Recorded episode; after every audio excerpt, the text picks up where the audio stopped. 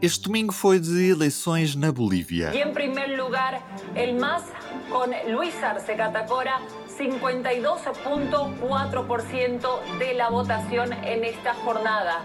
Viva! Este é o P24 e hoje o jornalista da Secção Mundo, João Ruela Ribeiro, fala-nos sobre estas eleições. O que sabemos até o momento é que o candidato do Movimento para o Socialismo, MAS, uh, Luís Arce, foi o mais votado nas eleições presidenciais bolivianas uh, de domingo. Segundo as projeções feitas à boca da urna para as televisões, Arce conseguiu mais de 50% dos votos, o que significa a eleição imediata, sem necessidade de ser realizada uma segunda volta. Mas é importante sublinhar que estes resultados não são oficiais. Para esses vai ser preciso esperar mais alguns dias. E isto é relevante porque o processo de contagem dos votos na Bolívia é, desde o ano passado, um assunto muito sensível. Eh, em outubro do ano passado, a Bolívia teve eleições presidenciais nas quais Evo Morales procurava um novo mandato como chefe de Estado.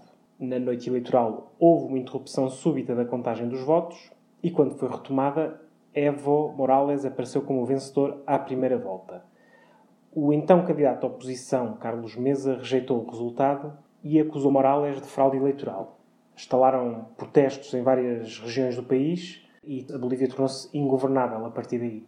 Todo esse processo de instabilidade culminou com o afastamento de Evo Morales, depois de um ultimato das Forças Armadas e posterior exílio de Morales no México e, e na Argentina, onde o ex-presidente se encontra até hoje. E é por tudo isso que a contagem dos votos é um momento delicado. Ainda assim, há sinais fortes de que Arce conseguiu mesmo voltar a colocar a esquerda no poder na Bolívia. Uh, sobretudo pela larga diferença nas projeções face uh, a Carlos Mesa, que volta a ser o principal candidato da, da direita. Carlos Mesa acabou mesmo por reconhecer já na, nesta segunda-feira a, a derrota e, e, saudou o seu, o seu adversário.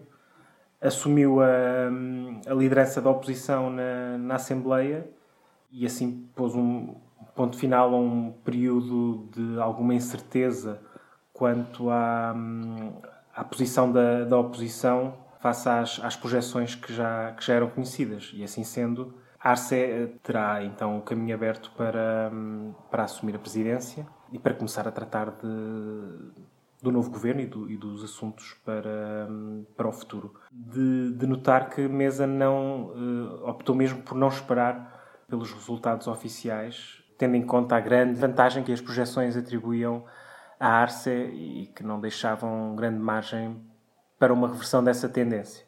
Um, a presidente interina, uh, Janine Áñez, foi uma das primeiras a saudar Arce. E isso é significativo porque ela é uma crítica de primeira linha do MAS e de Morales. E, e quando chegou ao poder, no ano passado, fez tudo para impedir o ex-presidente de se candidatar às eleições. Portanto, uh, será alguém uh, acima de qualquer suspeita uh, de querer favorecer a esquerda. Por outro lado, Carlos Mesa ainda não tinha concedido a derrota porque prefere esperar pela divulgação dos resultados oficiais.